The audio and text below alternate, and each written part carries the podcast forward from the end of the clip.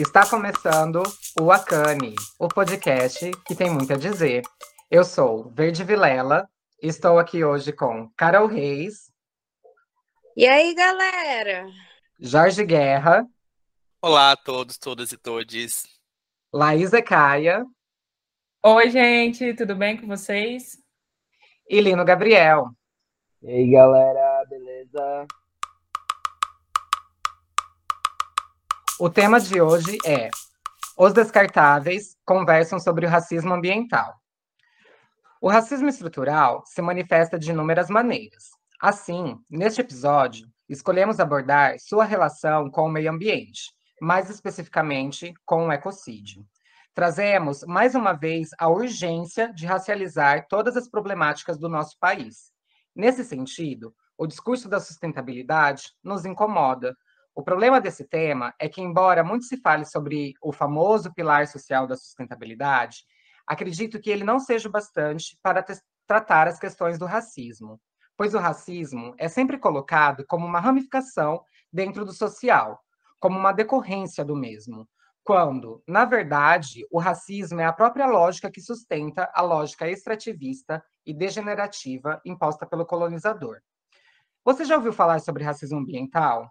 Tânia Pacheco contextualiza que a primeira atribuição é de Benjamin Chaves, reverendo negro que lutou ao lado de Martin Luther King e que desde muito cedo, ainda na adolescência, participava das lutas pelos direitos civis. Em 1978, um bairro de pessoas negras nos Estados Unidos se tornou alvo de depósitos de lixo químico. Evidentemente, como toda história dos movimentos negros, houve muita luta. Ninguém nunca aceitou essa, essa situação. Entretanto, foi só após quatro anos que o caso ganhou repercussão midiática e houve um mínimo de atenção do governo para o caso, o que só ocorreu após cerca de 500 pessoas se deitarem na estrada, bloqueando a entrada dos lixos químicos. O governador do estado determinou que fecharia de imediato o depósito e limparia a área, o que de fato não aconteceu, típico. A promessa só foi cumprida no começo do século XXI, Contudo, a denúncia encorajou inúmeras outras regiões de pessoas que viviam em regiões com casos análogos, é, todas com uma questão em comum: regiões de populações negras. Em 1991, a Comissão pela Justiça Racial promoveu a primeira Conferência Nacional das Lideranças Ambientalistas de Cor. Nessa conferência, o debate sobre racismo ambiental foi expandido, no qual foi compreendido que o racismo ambiental não era relacionado somente a dejetos químicos, mas diversas outras formas. E também que a população negra não era a única atingida, mas também, nas palavras de, de Pacheco, atingiam não só povos indígenas, como nativos do Alasca, mas fazendeiros mexicanos, latinos em geral, asiáticos e outros grupos discriminados no campo das cidades. Deste modo, o racismo ambiental foi fundando uma forma de racismo em relação a todos os territórios onde residem grupos minorizados, vulnerabilizados, logo, em sua maioria, racializados pelo homem colonizador. Ao final da conferência, os, os, delegados firmaram um documento de 17 itens com o título Princípio da Justiça Ambiental, não utilizando a palavra racismo, pois era preciso se aliar a ambientalistas brancos. Já no Brasil, no final do ano de 2005, a Universidade Federal Fluminense e a FASE, Projeto Brasil Sustentável e Democrático, realizaram outro encontro com o tema do racismo ambiental. Seria, então, o primeiro seminário brasileiro contra racismo ambiental, juntando pesquisadores da academia, gestores federais e, ativistas, e ativistas representantes de movimentos sociais negros e indígenas. No ano seguinte, em 2006, a Universidade Federal do Ceará realizou o primeiro seminário cearense contra o racismo ambiental. Contudo, embora o conceito tenha ganhado alguns movimentos quilombolas, a academia, bem como o movimento negro acadêmico daquela época, o desprezou, pois a academia ainda embasava, e por vezes ainda embasa, sua crítica na ideia de que a ONU já afirmou que a raça não existe, então não devemos reafirmá-la. De modo que desconsidera que, embora a raça não exista biologicamente, ela foi construída social e culturalmente, e vivemos as consequências dessa invenção. Porém, a pandemia da Covid-19 esfregou na cara da branquitude, só não viu quem não quis, algo que as populações pretas sempre souberam, que somos o povo mais afetado em colapsos, tais como pandemias. Isso por várias razões, como, fora todo o desserviço atual do atual desgoverno, acesso à saúde negado, desemprego, falta de flexibilização de trabalhos em home office, E também o crucial para a saúde e tão pouco falado no Brasil, falta de saneamento básico para as periferias. Por essas e muitas outras, os morros e bairros periféricos, onde se concentra a maior população negra do país, foram os mais afetados. Nesse sentido, Hopkins tem um texto babadeiro no qual afirma que o racismo está matando o nosso planeta. As problemáticas ambientais só chegaram onde estão, ou seja, nesse ecocídio, porque escolhemos que existem pessoas descartáveis. Escolhemos áreas com populações negras e indígenas como descartáveis. E mais, para que essas áreas sejam descartáveis, seus moradores precisam ser tratados como lixo. E é aqui que se concentra o tema de hoje, essa herança da nossa colonização. Desvalorizar a vida de minorias para fazer sua riqueza não é novo, é próprio da colonização, porque populações tradicionais não organizavam a terra, diferentemente da colonização que quer dominar e controlar, acabando com a mata para criar gado e trigo. Assim, é preciso que a gente converse também sobre as zonas de sacrifício, locais designados como sem vida para gerar lucro, ecocídio e racismo, porque a área, tanto a área quanto as pessoas que estão nela podem ser destruídas. Essa afirmação é de Sandra Nissen, de 2020. As zonas de sacrifício estão destruindo o planeta, áreas destinadas ao lixo. Assim, a gente não pode solucionar as questões ambientais sem acabar com a supremacia branca, pois, parafraseando Hopkins, você não pode ter mudanças climáticas sem zonas de sacrifício. E não pode ter zonas de sacrifício sem pessoas descartáveis. E não pode ter pessoas descartáveis sem racismo. Por isso, acredito que Primordialmente, precisamos falar de raça nas questões ambientais, não como um item do guarda-chuva do pilar social, mas como a própria lógica que sustenta o ecocídio contemporâneo. Ser descartável para a sociedade é um sentimento que, de alguma forma, todas as pessoas negras brasileiras já sentiram, e que começa em ações aparentemente pequenas para a branquitude, físicas e ou subjetivas, e chegam até as inescrupulosas zonas de sacrifício. A pauta é sobre a, a lógica por trás do ecocídio, ou seja, a mesma lógica que nos colonizou. Assim digo e afirmo que todo ato que nos inferioriza reflete e sustenta a lógica do ecocídio. Então, pergunta aqui hoje, no Acane, onde nossas vivências refletem tanto o projeto do homem branco colonizador. Quando vocês se sentem, se sentiram descartáveis para a sociedade? Qual a sua relação com o lixo? É, eu acho esse tema muito importante, assim, porque tem uma coisa que minha mãe sempre diz, eu acho bem engraçado, assim, porque minha mãe não é uma pessoa com muita, muito estudo, né? Mas aqui em casa a gente separa o lixo, é, o reciclável, o vidro, o orgânico, né, e o refúgio. E aí ela, eu falo para ela, né? Ah, algumas coisas vão para o reciclável e outras coisas vão para o lixo. Aí ela fala, não existe lixo. E é muito genial, né? Assim, porque eu acho que o que ela tá querendo dizer é que as coisas não vão para lugar nenhum, né?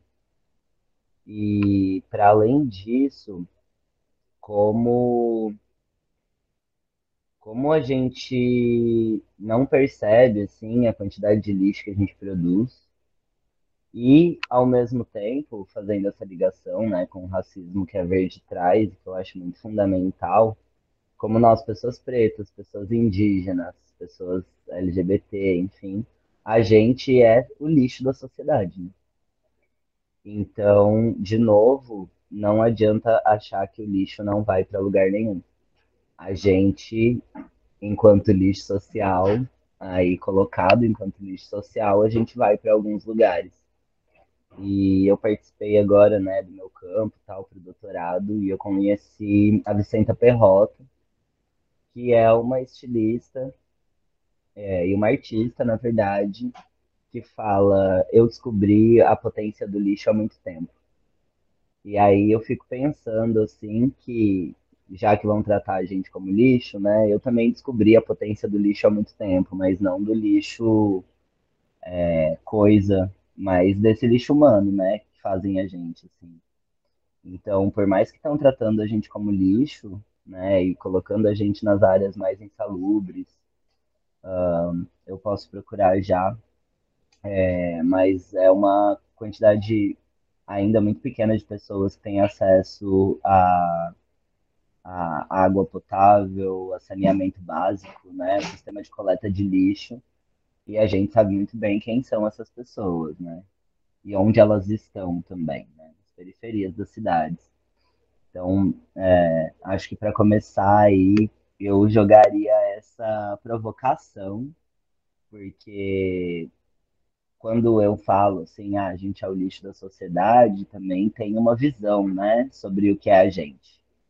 As pessoas ficam um pouco indignadas, assim, de falar, ah, como assim você tá, você tá comparando a gente com lixo? Mas se pegar lá do começo do que eu estava dizendo, né, que minha mãe fala que não existe lixo, então acho que dá também para a gente se reapropriar disso, né? E a minha relação com lixo é muito essa, assim. Eu comecei a perceber que eu também era o lixo e que eu precisava lidar melhor com aquilo que está sendo colocado para fora, né? Inclusive eu mesmo, assim. Arrasou! Então, eu amei, amei muito a, a introdução da Verde, amei muito uh, as pontuações que o Lino fez. Enfim, foram, foram falas que me levaram para vários lugares, assim. E aí vou tentar organizar um pouco na minha cabeça bagunçada. Mas, enfim, começando, tipo assim, pelo próprio tema do episódio, é, racismo ambiental. É uma coisa que eu já ter comentado em algum outro episódio, mas eu posso sempre de pontuar, sabe? Que quando a gente surge com essas expressões, a, a branquitude, ou as pessoas que querem negar o, as nossas reivindicações, reclamam como se, tipo assim, ah, e tá inventando mais alguma coisa? Ah, e que novidade é essa agora? Como se fosse em algum momento uma novidade, sabe? Como se, não, como se em algum momento isso não tivesse no plano do colonizador, como a Verde traz no, no texto. E aí é importante a gente sempre pontuar que quando a gente fala sobre, sobre essas categorias, sobre racismo ambiental, racismo institucional, racismo estrutural, etc., enfim, é, tudo isso são categorias que a gente busca para compartimentalizar e estudar sobre elas.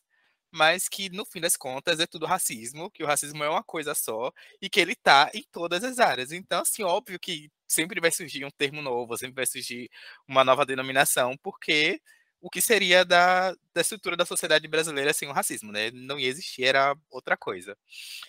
E aí, quando o Lino traz sobre essa questão de, de que nós somos o lixo e o, é, o, o, que é lixo, se existe lixo, se não existe lixo, é, me remeteu muito a um texto que eu até comentei com vocês ali no grupo um pouco antes de entrar para gravar, que é Os Condenados pela Covid, que fala justamente sobre, sobre os números, né? De como é, não existe essa conversa de que a pandemia ela não tem cor, de que o vírus ele é, atinge a qualquer um indiscriminadamente, que na prática a gente sabe que não é, que não é assim, né? Que o vírus pode até é, atacar as pessoas indiscriminadamente, mas aí o resultado a partir disso a gente hoje já tem números para saber quem foram as pessoas mais afetadas ou não. E aí, é, o título desse, desse artigo, Os Condenados pela Covid, ele faz referência a um livro do Franz Fanon, que é Os Condenados à Terra.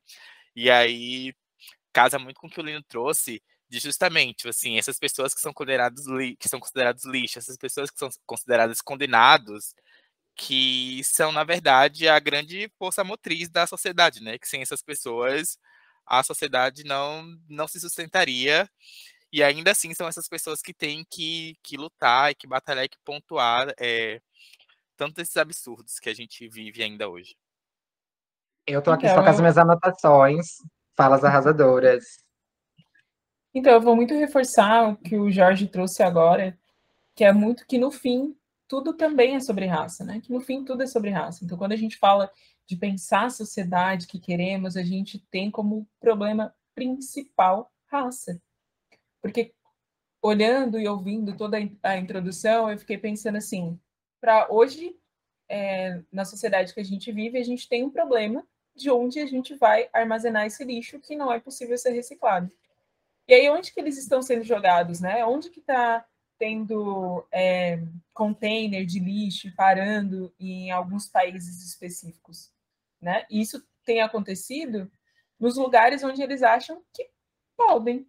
Né? Então, assim, a gente também tem que pensar é, como essas pessoas, esses lugares são vistos como depósito de lixo. Isso é muito problemático, né? Porque inviabiliza todas as pessoas, é, ignora a existência com qualidade da, dessas pessoas, né? E é quase que transforma elas como não pessoas, né? que é o que a gente vem vivendo e, e ainda sofrendo consequências aqui no Brasil, né?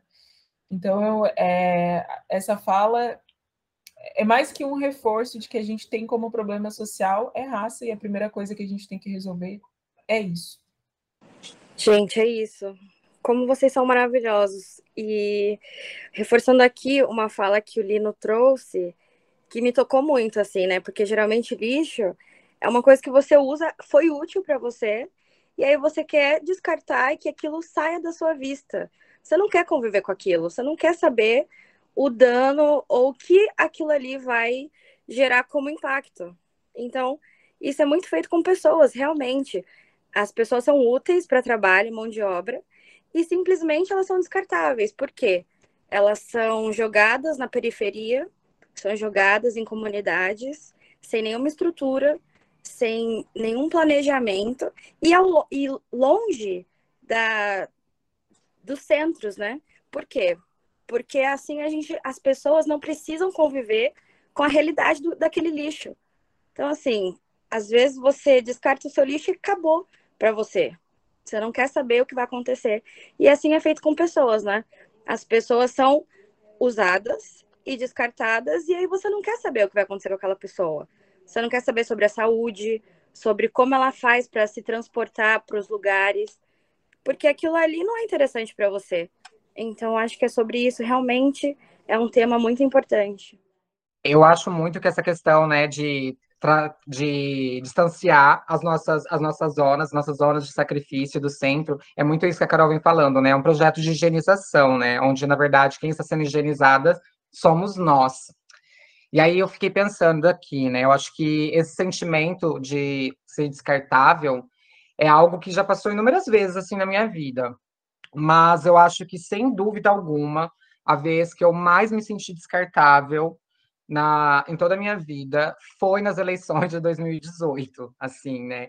E aí, porque é ver, é esfregar na nossa cara que para um monte de gente a gente é sim descartável, sabe? E daí eu quero fugir daquele discurso que as pessoas ficam dizendo, ai, porque as pessoas foram enganadas, ai, porque as pessoas foram corrompidas. Porque, inclusive, eu acho esse um discurso bastante capacitista. Eu acredito que as pessoas fazem escolhas políticas, sim, e as pessoas escolheram o nosso detrimento em, em favor a eles, né? É aquele famoso, ai, isso nem é tão importante assim, isso nem, nem é tão prioridade assim na nossa vida, né? O cara foi lá, fez inúmeras declarações racistas, inúmeras declarações transfóbicas, homofóbicas, machistas, e ainda assim as pessoas escolheram votar nele, né? É, e daí eu digo aqui não como um vitimismo, não como um desabafo sobre essa questão, mas foi uma questão política mesmo. Que acho que a gente é preciso que a gente enxergue que sim, as pessoas estão nos vendo como descartáveis, para a partir daí a gente pensar em medidas para é, confrontar isso, né? É, é preciso que a gente entender que existe sim uma branquitude, existe sim uma cis heteronormatividade que quer nos derrubar. Né? Então, não é sobre vitimismo, não é sobre desabafo. Eu digo isso mais só para a gente pensar mesmo em ações políticas. É, e daí eu fico pensando né, na, na questão do, do, do, racismo ambiental, em como é fácil compreender, né, igual o Jorge Guerra trouxe a questão do racismo estrutural e de como que ela se, vai se manifestar de várias formas. Né? A Silvia Almeida vai falar isso, das inúmeras maneiras que o racismo vai, vai se manifestar na sociedade. E aí eu fico pensando ainda, antes do racismo, do racismo estrutural, a gente pensar no racismo institucional. Então, se as instituições são racistas, porque, na verdade, elas possuem líderes né, brancos, e se o meio ambiente é zelado, é administrado por essas instituições, então isso é uma questão de lógica mesmo, né? Se esse, esse, é, as instituições são racistas, as ações do meio ambiente também serão racistas, né? E eu fico pensando também o quanto é, a questão ambiental é uma causa racista, mas quanto também é uma treta de gênero daí, né? Porque a gente tem que pensar que quem está nesses poderes, quem são esses líderes, é o homem branco colonizador. Então, quem vai estar? Então, todas as, as, as, ações vão estar orientadas em direção a ele. E tudo aquilo que foge a essa curva, que escapa essa curva, vai estar nesse detrimento, né? E daí, e daí eu lembro também de uma outra vez que eu fui considerada descartável, e talvez o Lino aqui se lembre, que foi quando, antes de sermos expulsas da igreja, a gente foi chamada, na verdade, não foi nem de descartável, mas foi de. Como foi a palavra que eles usaram? É, de insubstituíveis. Mas, na verdade, eu sinto que o que eles queriam dizer mesmo era descartáveis, né? Porque é, eles certamente é, não queriam nos substituir ali, né? Eles não queriam a, a, pessoas que tivessem as mesmas habilidades que a gente. Pensa, né, sei lá, no, no, numa empresa, né? Quando alguém é mandado embora. E aí vem uma substituição, a gente busca pessoas que tenham aquelas habilidades. Então, certamente, eles não queriam, não, é, não queria dizer que nós éramos insubstituíveis, mas sim descartáveis, porque, porque queriam nos descartar. E por que, que queriam nos descartar? Porque, de alguma forma, a gente ameaçava as estruturas daquele lugar, né? Então, e aí eu fico pensando, né? Daí, qual é a minha relação com o lixo? E aí eu faço muito do Li nas minhas palavras, né? É, eu sou o lixo, eu me sinto o próprio lixo também. Como uma bicha preta, né, periférica, não binária, tipo, a, a sujeira da, da sociedade mesmo. Eu lembro que na adolescência a gente brincava muito isso, né? Que a gente chamava a gente, ai, sua suja, ai, sua imunda. Que é muito, sim, uma percepção que a gente tinha do olhar sobre as pessoas ao nosso corpo. Então, eu reitero, reafirmo é, que eu sou esse próprio lixo, né? Pensando que o lixo não deveria ser isso, né? Mas o lixo, na verdade, o que a sociedade hoje considera lixo, é muita coisa que, na verdade, é muito valor, é dinheiro, inclusive, que a sociedade joga joga, joga na, na lixeira, né? Como a mãe do Lino estava dizendo, nada é lixo. Então, são coisas de valor. Então, a gente vê, sei lá, uma galera fazendo trabalhos incríveis, né? De upcycling, sei lá, de, de economia circular, com coisas que são chamadas de lixo. Então, me coloco muito nesse lugar, desse lixo social, mas que sim, que existe, mas que sim é carregado de valor, né, é, que é precioso e que, na verdade, só a sociedade que não enxerga isso e acaba nos descartando, né?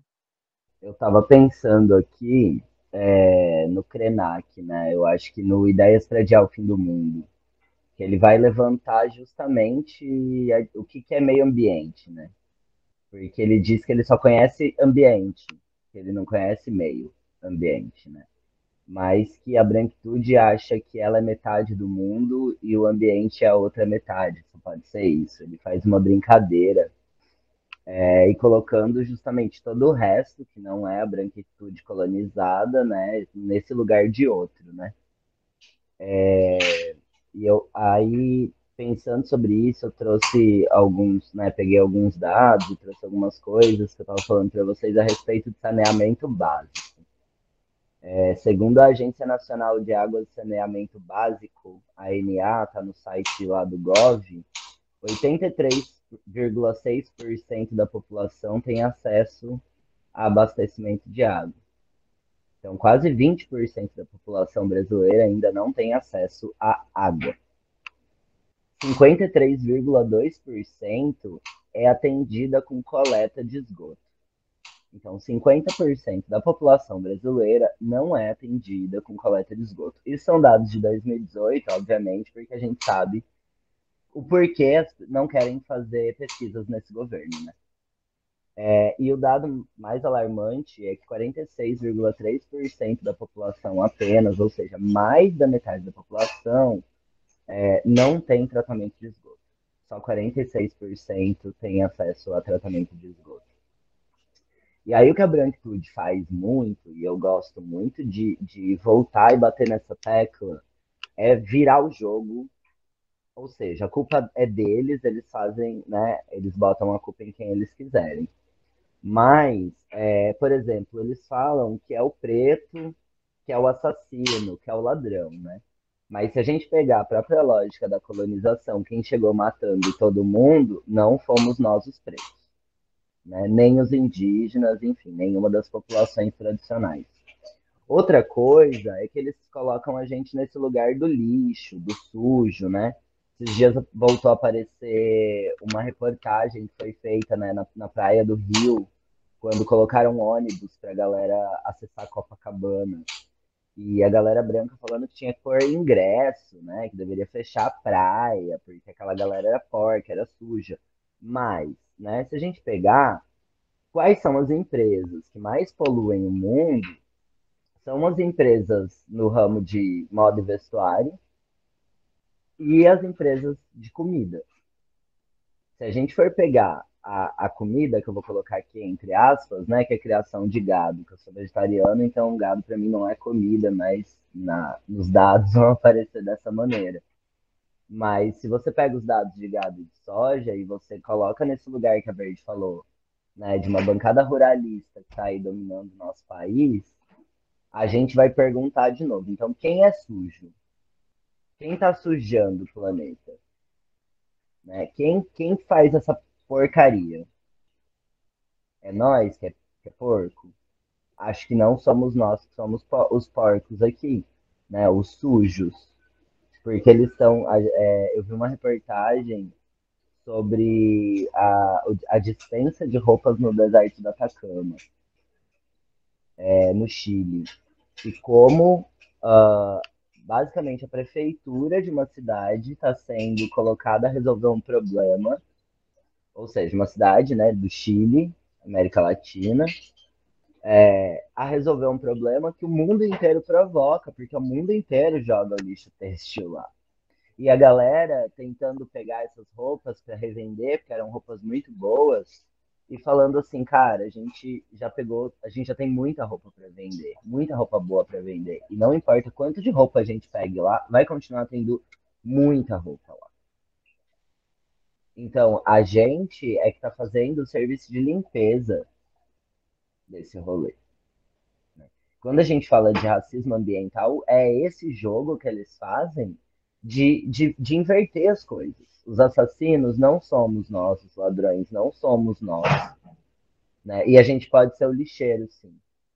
Que é quem está fazendo o grande papel de tentar limpar as coisas. O jogo sujo, quem faz não é a gente. Né? Eu queria trazer um, um ponto da, da Falada Verde ainda, da, da introdução, quando ela fala que Desvalorizar a vida de minorias para trazer riqueza não é novo, é próprio da colonização, porque populações tradicionais não agonizavam a terra, diferente da colonização que quer dominar e controlar, acabando com a mata para criar gado e trigo. E aí, isso me trouxe para uma outra situação, que é a seguinte: hoje em dia, o preço absurdo das coisas que tem no mercado, e aí, tipo assim, absolutamente inadmissível o preço que a gente paga numa garrafa de óleo e num pacote de café num dos países que é um dos maiores produtores de café e de soja no mundo. É, é inadmissível. E aí a gente para para pensar por que tudo isso, né?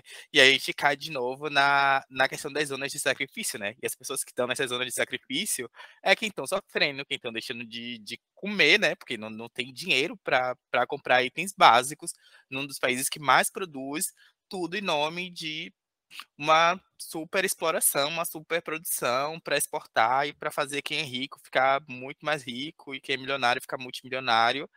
E as pessoas que estão nessa, nessa zona de sacrifício é morrer, porque é o lugar que, que foi reservado para elas nesse sistema. De várias, várias falas que tiveram aqui, várias coisas me chamaram a atenção. É pensar nesse corpo descartável de diversos aspectos, né?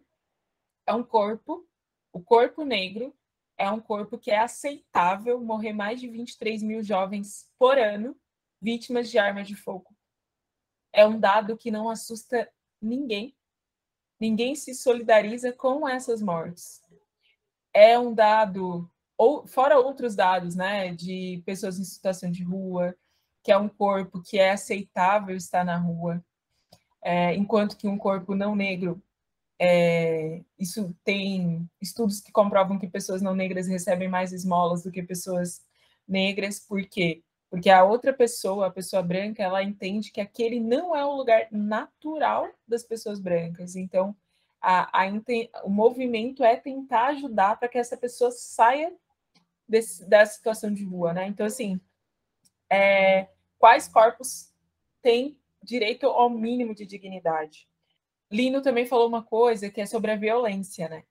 A violência que é destinada às pessoas negras, que é dita que é das pessoas negras, e quando a gente olha historicamente, quem foram as pessoas que mais violentaram pessoas? Quem foram as pessoas que mais assassinaram pessoas?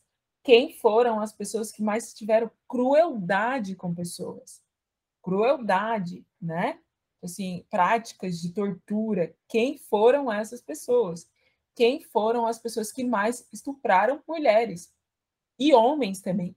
Quem foram essas pessoas?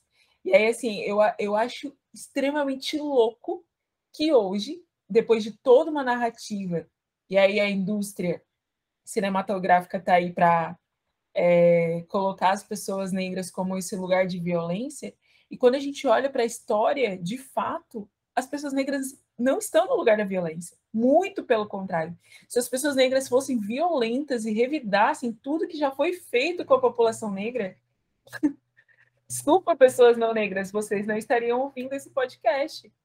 Porque existe um lugar muito de. Não é nem de passividade, porque eu acho que não é nem esse lugar, porque eu fico pensando assim: não dá para a gente considerar que as pessoas negras são passivas depois a gente pensar num movimento que foi proposital, quase que adestramento, a gente pode dizer assim, de colocar umas colocar pessoas dentro de um navio sem saber para onde elas iriam, colocar elas todas amontoadas, vendo pessoas morrerem do lado delas, outras pessoas se matando, outras pessoas morrendo por doenças, pessoas sendo estupradas, enfim, toda uma série de coisas dentro de um, de um lugar onde você não se falava a língua de quem estava te, te roubando. Então, assim, é, é um lugar que. Como que a pessoa vai reagir? Quem reage morre. E aí a gente, como corpo, como pessoa, a gente tem um lugar de sobrevivência, a gente quer viver.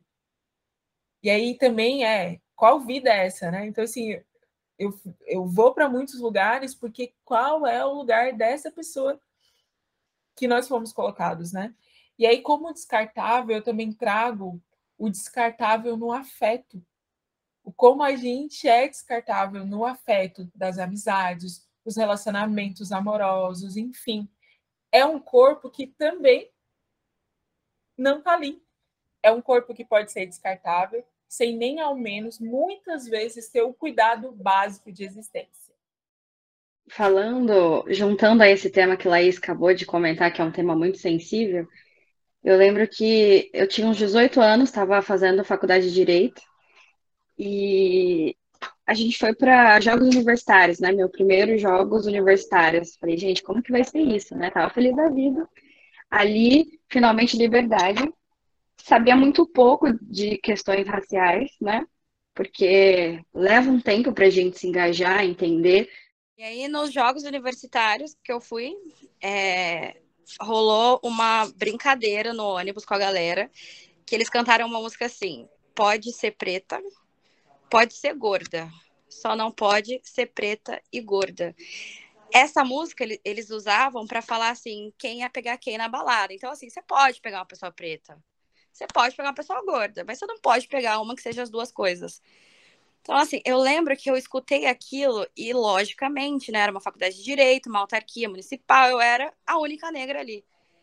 E aí, o que eu fiz? Eu me encolhi e falei, gente, eu sou preta e gorda, ou seja, eu tô fora ali da galera. E o quanto isso é violento, né? As pessoas pretas são violentadas desde muito, muito cedo.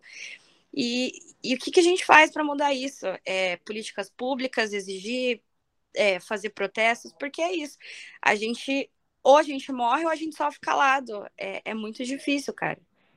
Eu ia dizer é, que, inclusive, é, a gente fica falando sobre essa questão de saneamento básico, né?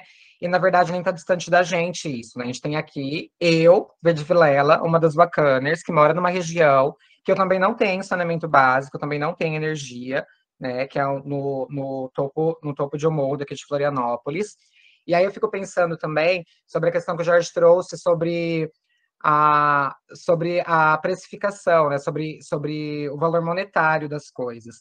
E aí, aqui agora está rolando né, um movimento para que seja regularizado, para que a gente tenha água, esgoto e energia elétrica. Atualmente, minha água vem de uma gambiarra que os vizinhos fizeram da cachoeira, de uma cachoeira que tem aqui próximo, né? E aí estão tentando solucionar essas questões.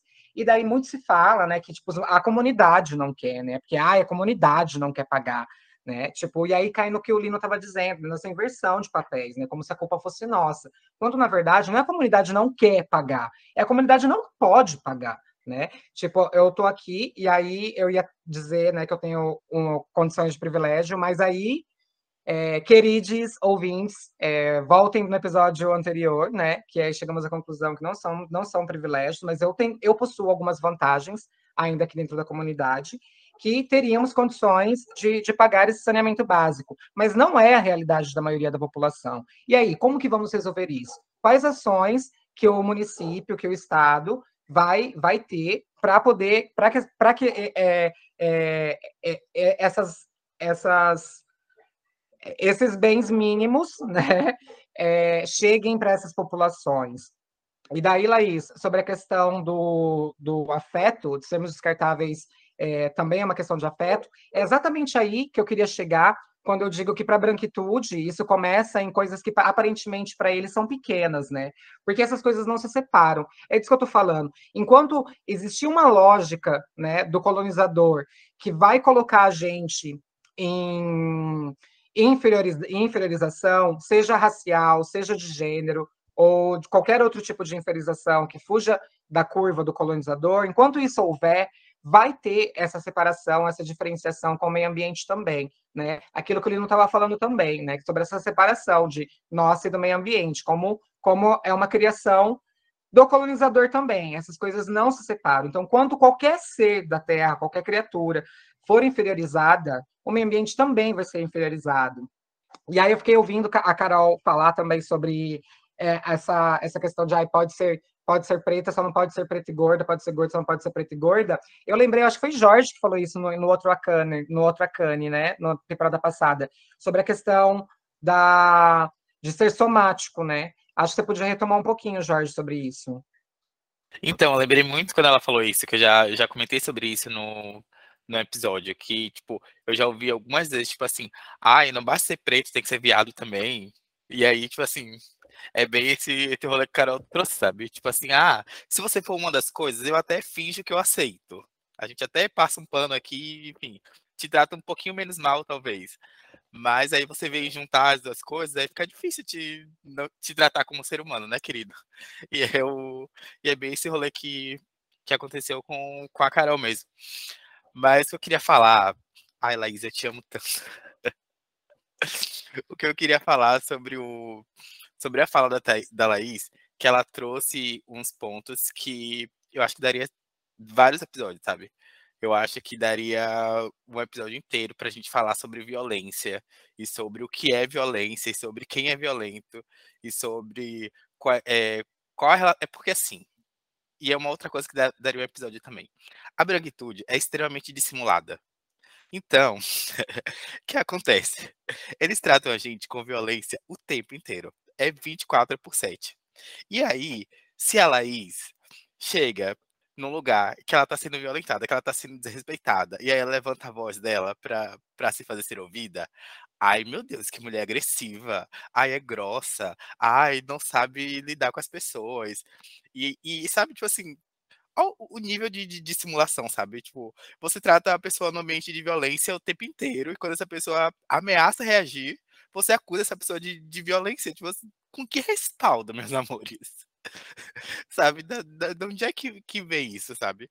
E, e é isso, né? É, vem justamente da, da branquitude de se entender como norma e poder editar é, todo tipo de comportamento, sabe?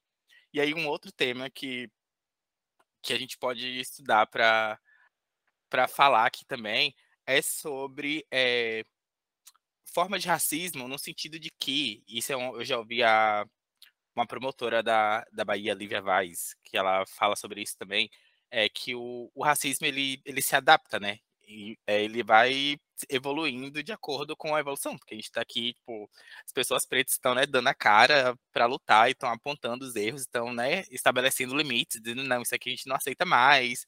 E aí, a partir disso, a branquitude ela vai também procurando novos meios de, de se manter e de manter essa, toda essa estrutura racista.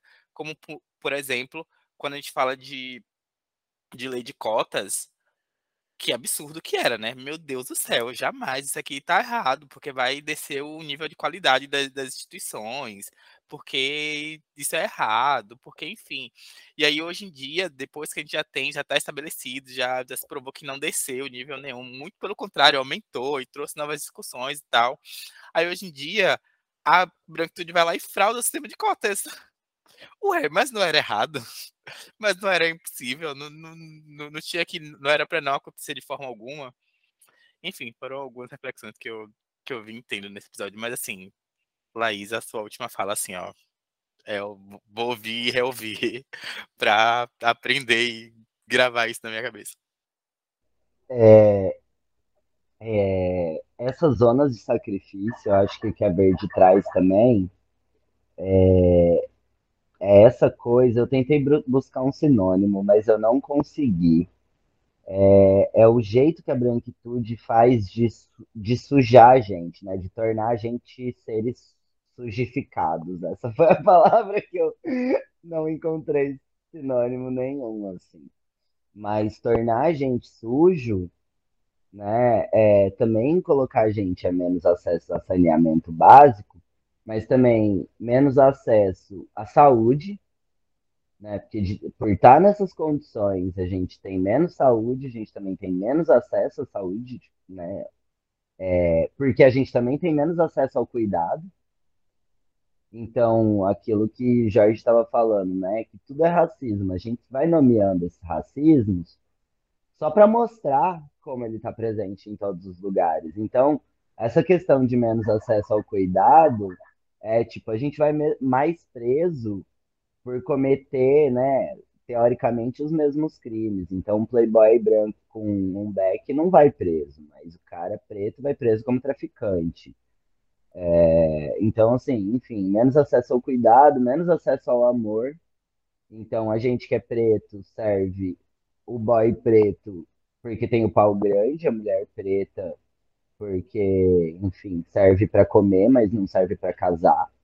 E nós, pessoas trans pretas, nenhum dos dois, né? Nem para comer, nem para casar, porque já é preto, vai ser trans também, né? Então, acho que vale a pena, sim, fazer talvez um outro sobre essas interseccionalidades é, trans e tal, não binárias também, que eu acho que entra num outro lugar e pá.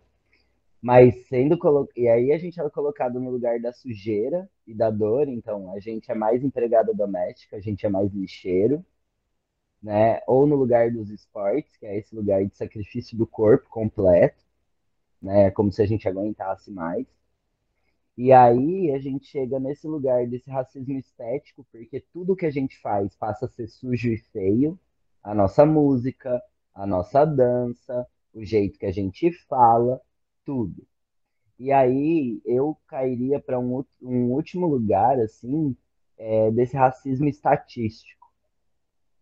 Porque quando a galera fala assim, ah, olha só, o Brasil é um país que tem muito acesso à internet. Quem? Ah, o Brasil é um país que tem muito acesso à água, né? Sei lá, 83% da população tem acesso à água. Que população é essa que tem acesso à água? Então, a gente, para além de ser tornado sujo, é tornado o resto. Às vezes a gente é 20%, às vezes a gente é 30%, às vezes é 50%, como é a nossa população, e a gente ainda é o resto. Então, não é sobre números não é sobre quantidade. A gente pode ser mais de 50%, a gente ainda é o resto, cara. Quando eu já acho que 20% é um número muito grande, tem algum número que é 20%, poxa, isso não pode ser chamado de resto, né? Essa questão que a gente vê, é, o quanto a gente é um número significativo em várias estatísticas, a gente vê também isso como na própria economia, né? O quanto que a população negra movimenta. Nós somos maioria em um país e a gente movimenta muito menos do que, teoricamente, se a renda fosse dividida ali de forma mais ou menos igual, a gente estaria movimentando muito mais. Então, eu acho que tá aí mais um dado para a gente colocar aí na estatística. Como que a gente pode ser maioria em um país e a gente movimenta tão pouco na economia? Por que, que esse dinheiro não está chegando na nossa mão? Que provavelmente, provavelmente não, certeza, esse dinheiro é gerado por quem? Pela maioria, pela mão de obra. Então, assim, é, é muito complexo. É, eu fiquei pensando aqui, né? Uh, a questão, primeiro sobre essa questão, tanto que a Laís, Gabriel trouxe, Jorge também trouxe, da, da, do ser violento, né? De como é, quem é violento e quem não é. E aí parece que é algo que me persegue, assim, desde a infância, né? Desde quando eu era criança, é, para alguns amiguinhos, depois no ensino médio, depois no ensino fundamental, depois no ensino médio, minha própria família, a faculdade, a graduação, e como isso tem se repetido também, inclusive agora na academia, né? O famoso que vem sempre dito da mesma coisa, da mesma forma, o famoso tom, né? Ai, Verde, você tem certeza se é esse o tom que você quer usar? sabe? E aí, e o tom que a sociedade está usando comigo? A sociedade está gritando comigo o tempo todo e eu sou obrigada a falar com cordialidade, né? Não. Então, é, eu acho que as pessoas não fazem isso por mal, né? Mas as pessoas reproduzem isso o tempo todo com pessoas negras, né? Essa cobrança sobre o tom que a gente vai estar tá usando, seja na fala ou seja na escrita. E eu fiquei pensando aqui também uma outra articulação do que a Carol falou, do que, do que o Lino trouxe, né? Sobre essa questão. O homem preto é o homem do falo grande, né? Que ele está tá destinado a, ir busca, a, busca, a, a ser só é, resumido no falo, né? E a mulher é um objeto sexual desde e que... o estuprador, tava... né, Verde? Eu, estuprador, estuprador, muito, né? muito bem lembrado. É, que também está associado com a questão do falo, né? Nessa sociedade. E daí, é, o, quando a, e aí a mulher negra, né, só só para esse só só como esse objeto sexual, desde que, aí voltamos para Carol, desde que ela seja só preta, porque se ela for preta e gorda, ela não é o objeto sexual. E aí a gente volta na na contextualização do que de um termo que é extremamente pejorativo, que eu uso só nesses, nesses lugares, porque para dizer sobre essa construção, que é a mulata, né? A mulata ela não é uma mulher gorda. A mulata é o maior símbolo dela é a globeleza, né? Então, é, a mulher negra, ela só serve para como objeto sexual se ela for uma mulata, né? Se ela não for uma mulher é, preta gorda, se ela for uma mulher preta aos padrões globeleza, né? Porque caso contrário, ela é empregada doméstica, ela é a cozinheira. E daí, aí daí eu vou passar a palavra para vocês, e aí depois eu acho que já, já estamos estendendo um pouquinho mais. Eu queria fechar com uma última pergunta para todo mundo. Rapidinho, deixa eu só furar a fila aqui para falar sobre isso que a Verde falou. Tem um vídeo no, no YouTube da Nathalie, da Nathalie Neri, que ela fala sobre a mulata que nunca chegou. E exatamente sobre isso, que ela fala que desde pequena as pessoas criavam expectativa sobre o corpo dela, né? nossa, vai crescer, vai ficar voluptuosa e tal. E ela cresceu e não chegou. E aí a frustração a partir disso, né? De, de não se reconhecer enquanto desejável, porque ela esperava aquele corpo que a sociedade achava que ela ia ter. Tem uma coisa que eu quero trazer que Lino trouxe. Eu acho que é importante pontuar, que é sobre o alimento que sobra para nós, né? Hoje, com o aumento dos alimentos, a gente vê uma diminuição na qualidade do que está sendo consumido. E isso vai ter como consequência a saúde dessas pessoas, né? Porque hoje tu vai comprar um miojo e um, um empanado, tu consegue comprar com, do, com menos de três reais. Isso significa uma refeição. Então imagina entre você não comer nada e você comer isso. Só que o que é isso, né? O que, que sobra para esses corpos? Que a gente não está discutindo qualidade de vida, a gente não está discutindo distribuição de alimento num momento como esse. É, outra coisa que Verde falou é sobre o tom. É, eu, inclusive, me, me nomeio e me enxergo como uma pessoa muitas vezes grossa, porque eu sou uma pessoa mais é, incisiva, assim, né? No momento que eu vou falar alguma coisa, então, só esse momento de quando eu falo alguma coisa, quando eu tenho certeza do que eu estou dizendo, o meu tom não é de uma pessoa que tem certeza, é de uma pessoa autoritária, é de uma pessoa brava, é uma, é, são todos esses movimentos de que não é. Eu só estou falando, eu só estou me expressando, eu só estou colocando a minha opinião para jogo, sabe? Então, assim, é um lugar muito de de o tempo inteiro tem que estar tá buscando uma fragilidade, o tempo inteiro buscar uma suavidade na fala, para que eu não seja interpretado diferente do que aquilo que eu sou, porque eu sei que o fato de eu ser uma mulher negra, a minha fala ela é interpretada de outra maneira, o tempo inteiro.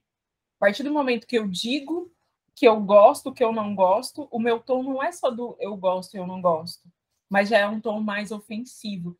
E eu sei disso porque eu já passei por situação que inclusive me impediu de ganhar maior visibilidade e grana na Netflix. É, eu sei que foi esse lugar, né? Que foi o lugar de eu ser sincera demais, que foi o lugar de eu dizer a minha verdade, dizer o que eu estava sentindo. E uma plateia não interpretou isso como apenas uma verdade a ser dita, e eu tenho certeza, e aí eu não tenho dúvidas, que isso foi enviesado pela questão raça.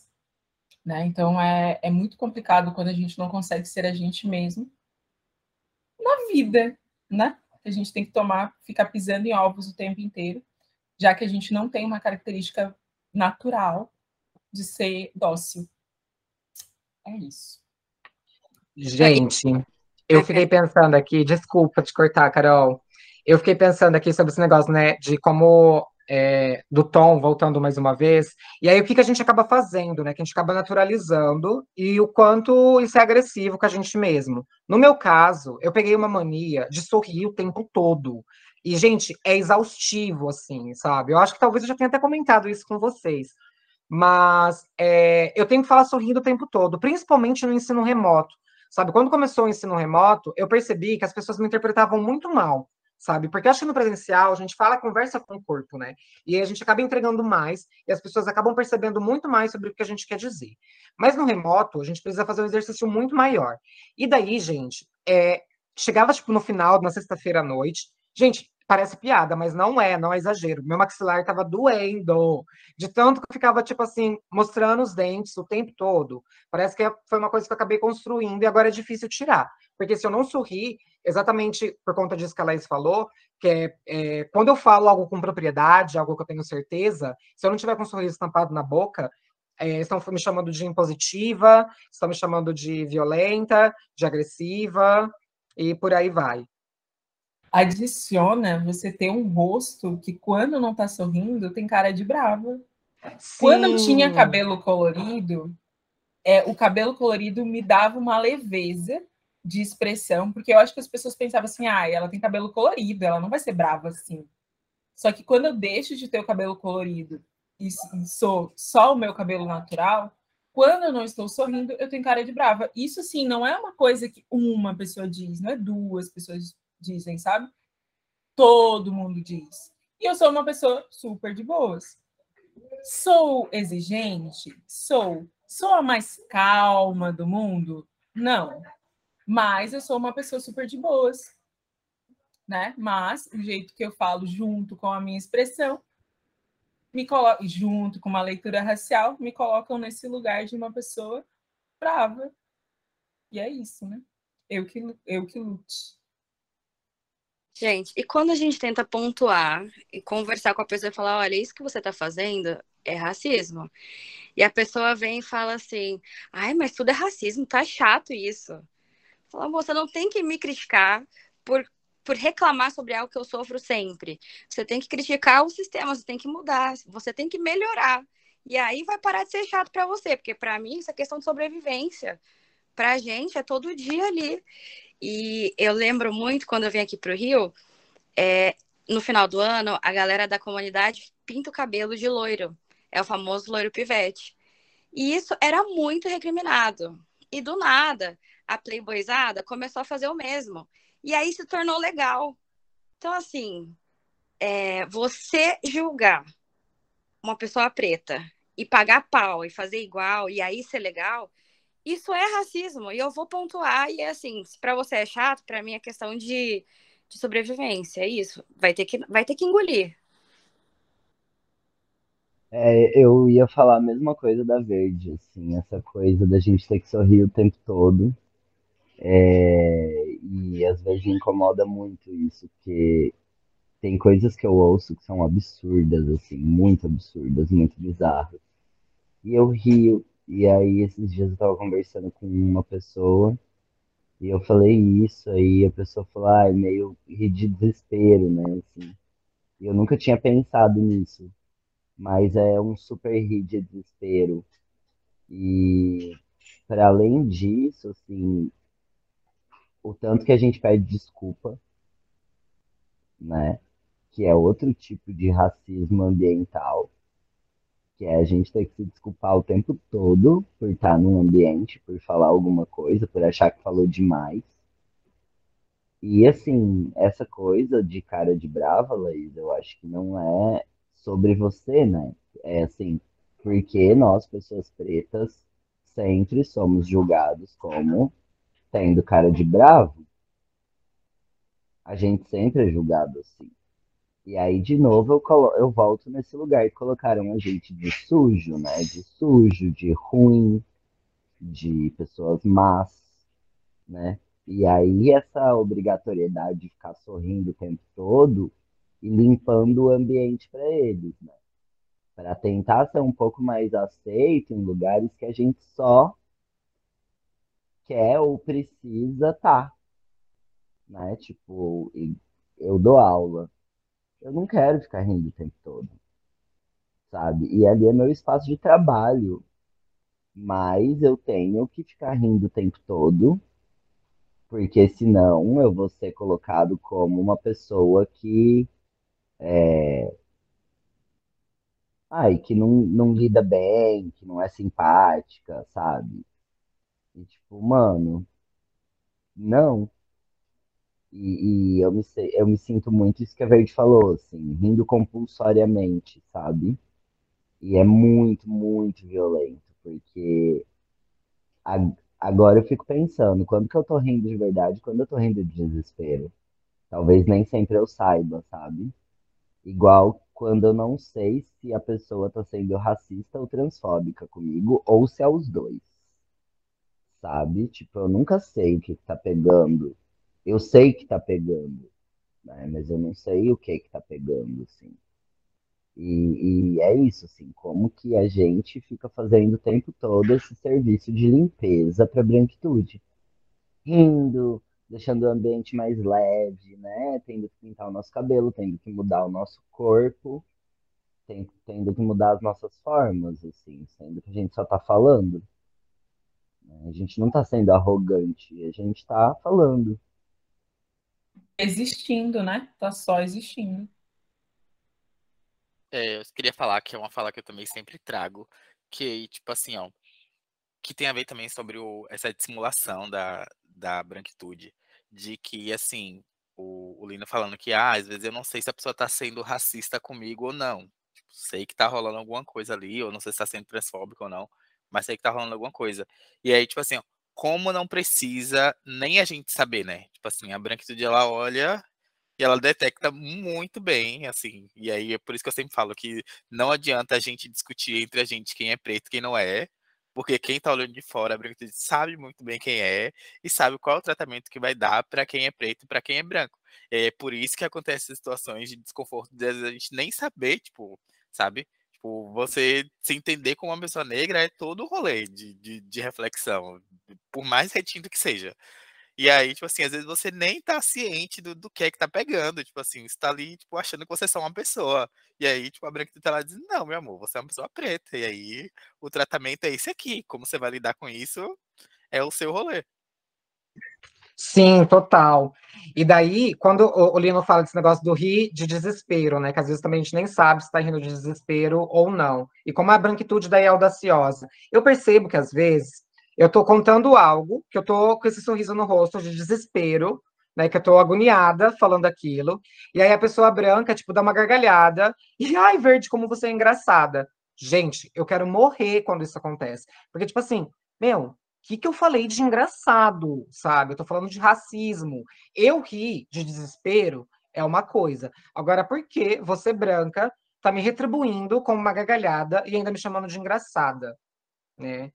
Gente, eu acho que o papo tá muito bom, né? Como sempre, é sempre muito bom conversar com vocês, mas eu acho que a gente podia já começar é, encerrando esse assunto, né? Talvez é, com certeza é, ele vai se ramificar em muitas, uhum. outros, muitas outras temáticas, né, já pontuadas aqui hoje. Mas antes de encerrar, eu ainda queria deixar uma perguntinha aqui para todos vocês. É, a primeira pergunta, né, eu perguntei para vocês é, quando vocês se sentem, se sentiram descartáveis, né? E aqui eu pergunto, quando e onde vocês não se sentem descartáveis? E mais, é, e daí, quais são as pequenas ações que vocês acreditam fazer para mudar essa problemática do racismo ambiental? Eu não me sinto descartável quando eu estou em ambientes como esse, onde eu convivo com outras pessoas pretas que têm consciência racial. Porque não só conviver com pessoas pretas, que eu amo de qualquer forma, mas com consciência racial é um lugar muito mais poderoso de acolhimento. Né? Então, eu acho que é nesse lugar onde eu não me sinto descartável, é onde eu tenho voz, é onde eu tenho liberdade, é onde eu tenho conforto de ser quem eu sou. Aqui eu vou responder pensando em ambiental o ambiente, né? Todo, todo o ecossistema. É, que é, de novo, estar nesse ambiente com pessoas e fortalecer. Que é pensar em novas formas e estruturas da gente é, repensar a sociedade, da gente fortalecer a gente preta, da gente trazer instrução, da gente fazer ganho financeiro. Né? Então, para mim, esse é o lugar da gente. Esse é o movimento de tirar pessoas negras do, do lixo, sabe? Que é trazer ao topo, que é trazer essa reformulação de, de tudo que nós somos como potência. Não sei se eu respondi a pergunta, mas era a resposta que eu tinha para dar. Super respondeu, como sempre, Laís. Arrasou muito na sua fala. É, eu acho que a minha fala vai, vai muito de encontro ao que a Laís trouxe, sabe? Eu acho que o lugar onde eu não me sinto descartado é quando eu tô entre entre pessoas pretas, sabe? Eu acho que a quilombar é sempre o caminho, sabe? Eu sempre falo, por isso que eu acho que o Wakani é terapêutico, e é por isso que eu tenho feito sempre esse movimento é, consciente mesmo de buscar é, estar entre pessoas pretas, sabe? E principalmente sendo uma pessoa que está um bom tempo aí já convivendo em espaços majoritariamente brancos, é tipo assim, ter aquele olhar consciente mesmo, sabe? Tipo assim, você tá naquele lugar e você é o único preto, e aí tem uma outra pessoa preta, e você, tipo, vai lá, tipo, faz esse movimento de assim, não, eu vou lá e vou ser chato, e vou fazer amizade com essa pessoa, porque vai ter algum momento que vai, que eu vou passar por algumas coisas que só ela vai entender, e ela vai passar por algumas coisas que só eu vou entender, e, e aqui a gente se, se entende e se, se ajuda. Eu acho que, que é isso, acho que até entre os nossos é, é a solução e vai ser para tudo que a gente precisa fazer ainda, e é bastante coisa. E sobre soluções cotidianas, é, daria uma outra fala super longa, mas vou tentar é, resumir. É, eu acho que, primeiro, vai contra é, o, esse conceito simplório de, de, sustentabilidade, que é, foi a crítica que a Verde trouxe, que eu acho incrível, que não é tipo assim, ah, porque eu vou, sei lá, tomar um banho menos 10 minutos e aí eu vou poupar água do planeta. E aí tá lá o agronegócio jorrando água 24 horas por dia. E assim, qual a diferença que vai fazer, né? Mas eu acho que é tentar, assim, eu acho que tudo parte primeiro da, da, da, consciência e da reflexão, né? Eu acho que todas as reflexões que a gente trouxe aqui e de perceber como a estrutura, como a estrutura está posta e como as coisas se encontram e se afastam. E a partir disso a gente tentar ver o que é que a gente pode fazer enquanto indivíduo para para mudar e para contribuir, mas sem deixar de ter essa, essa noção, sabe? Tendo a consciência de que não é o que eu vou fazer. É tipo assim, quando que a gente, enquanto sociedade, vai mudar. Maravilhosos. É, eu acho que respondendo a sua pergunta, Verde, também estar nesses espaços, né? Que eu me reconheça, que eu me veja. É, é, ver situações que com o olhar a gente olha ali um para o outro, a gente já entende que aquilo ali não foi legal. É, ou então só poder rir por rir mesmo, por ser a gente mesmo, não ficar pensando milimetricamente cada ação ou cada coisa que a gente vai fazer. Então, eu me sinto acolhida nesses espaços, como o Akane, como. Enfim, locais que a gente acha a nossa galera, que a gente acha ali um, um momento para ser livre, para a gente ser quem a gente quer ser, né? E acho que para mudar o meio ambiente, pensando por atitudes que eu já tomo, acho que trazer conversa eu ainda participo de muitos meios brancos, então sempre trazer ali um questionamento é exaustivo, mas eu sempre trago reflexões é, sempre jogo e falo, olha, isso aqui não é legal, isso aqui é racismo. Então, trazer esse debate nesse meio, a gente tem que, eu acho, né, que enquanto eu estiver ali convivendo com essa galera, eu vou trazer incômodo, sim, porque eles me trazem incômodo sempre. Então, eu vou levar essas questões para incomodar também. E eu acho que fortalecer com dinheiro, né, Black Money, fortalecer marcas pretas, inclusive, já conhecem Zecaia? Maravilhosa!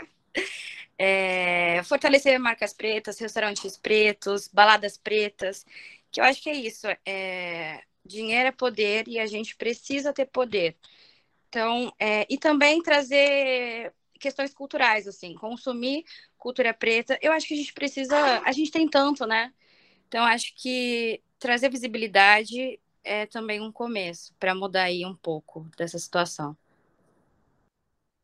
Ai, Bi, nossa, é, vou ter que levar isso para terapia, assim, essas, essas duas perguntas de onde me sinto descartável e onde não me sinto descartável.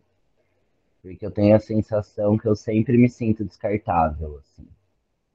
Mas particularmente nesses espaços institucionais, assim, parece que também acho que por um rolê que a gente já trouxe em outro em outro outro rolê, outra conversa, que é dessa coisa de que a gente é a cota, né? Assim, então a gente é um em um espaço, então a gente tem que competir entre nós também, né? É, para estar tá ali naquele lugarzinho para ser a cota, assim. Então, tipo, particularmente em espaços institucionais, assim, eu me sinto muito descartável. É, e onde eu não me sinto descartável, eu acho que é quando eu não sou uma pessoa, assim, quando eu sou um grupo, sabe? porque eu acho que não dá para não dá para pensar que tudo isso que a gente faz enquanto movimento, né, seja movimento negro, movimento LGBT, enfim, é, ninguém pode falar pela gente, ninguém pode ocupar esse nosso lugar, assim. Então, acho que quando eu me sinto grupo, eu não acho que eu posso dizer que é descartável, porque eu seria até sei lá, é injusto, né? E não, não reconhecer tudo aquilo e todos aqueles que fizeram coisas pra gente também estar tá em determinados lugares hoje. É, mas assim, o que, que eu faço enquanto ação cotidiana? Eu acho que o que eu faço é assumir um pouco esse lugar de lixo, assim. Assumir a potência desse lixo então eu ouço cada vez mais música que aquilo que a branquitude diz que é lixo. Eu uso coisas cada vez mais que se diz lixo. É, eu tenho tentado, eu quero tentar fazer um movimento assim de consumir coisas prontas. Outro dia, um amigo meu não tinha leite condensado. Aí ele falou: Poxa, não tenho leite condensado, queria fazer um brigadeiro. Falei: Bem, você tem leite, você tem açúcar, né? Aí assim, a pessoa não sabe que leite com açúcar é que faz leite condensado, sabe?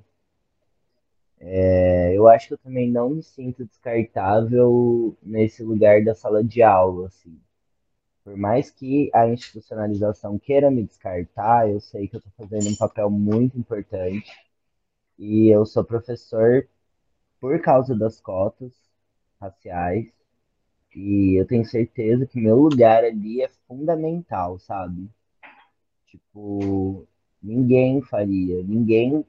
É por isso que a gente precisa estar em todos os lugares, por isso que a gente tem que estar em lugares de referência porque essas coisas, assim, a branquitude não vai fazer por nós, sabe? Então, tipo, não adianta falar, ah, assim, beleza, muito obrigado, branquitude, que seja aliada e tal.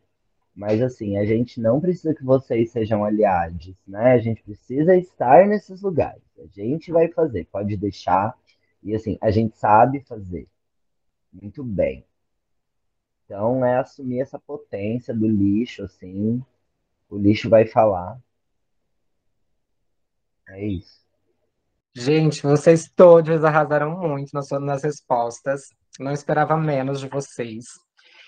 E daí, pensando aqui do meu lado, é, eu nem vou mencionar a questão da sustentabilidade, que a Jorge já pontuou muito bem.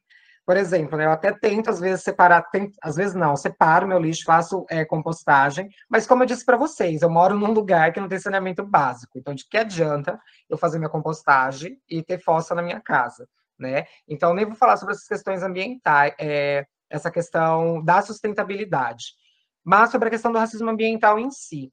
Eu acho que uma, uma ação que eu faço é fazendo, repetindo as palavras de todos aqui, é aquilombar, é estar aqui no Acane, é discutir sobre essas questões. Acho que a gente é repetitiva, mas a gente precisa ser, porque é uma urgência que as pessoas pretas se aquilombem. Então, por favor, ouvintes, se aquilombem. Acho que só assim a gente vai conseguir solucionar é, as nossas problemáticas.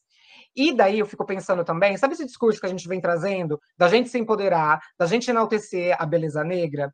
Eu acho que é preciso a gente fazer isso com os nossos territórios, com os territórios pretos também, né? Então, aí nesse sentido, estimar a periferia, sabe? Então, uma coisa que eu sempre tento trazer para os meus discursos, todo lugar eu chego, falta escrever na testa, periférica, sabe? Eu chego, tipo, na academia, verde, bicha preta, periférica. Eu vou dar uma palestra, verde, bicha preta, periférica. Todos os lugares, todos os espaços de poder que eu tenho a, a, a possibilidade de alcançar, eu faço questão de frisar que eu sou periférica, né? Eu tenho 32 anos, desses 32 anos da minha vida, eu acredito que dois anos dele eu não devo ter morado na periferia. Ou seja, eu morei 30 anos na periferia. Então não tem como eu separar essas coisas, eu preciso trazer isso para os meus discursos, né?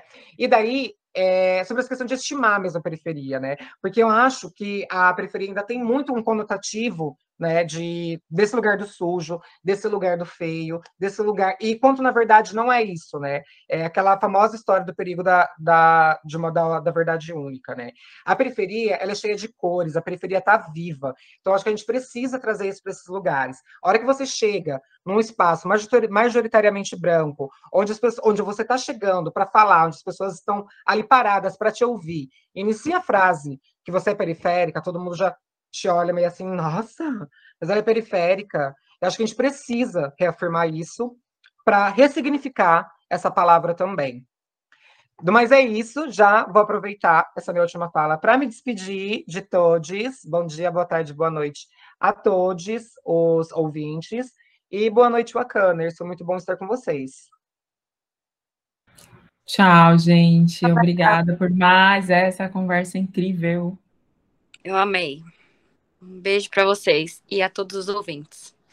Um beijo a todos, todas e todos que nos escutaram nesse episódio tão maravilhoso. Beijo, galera. Muito bom sempre estar com vocês.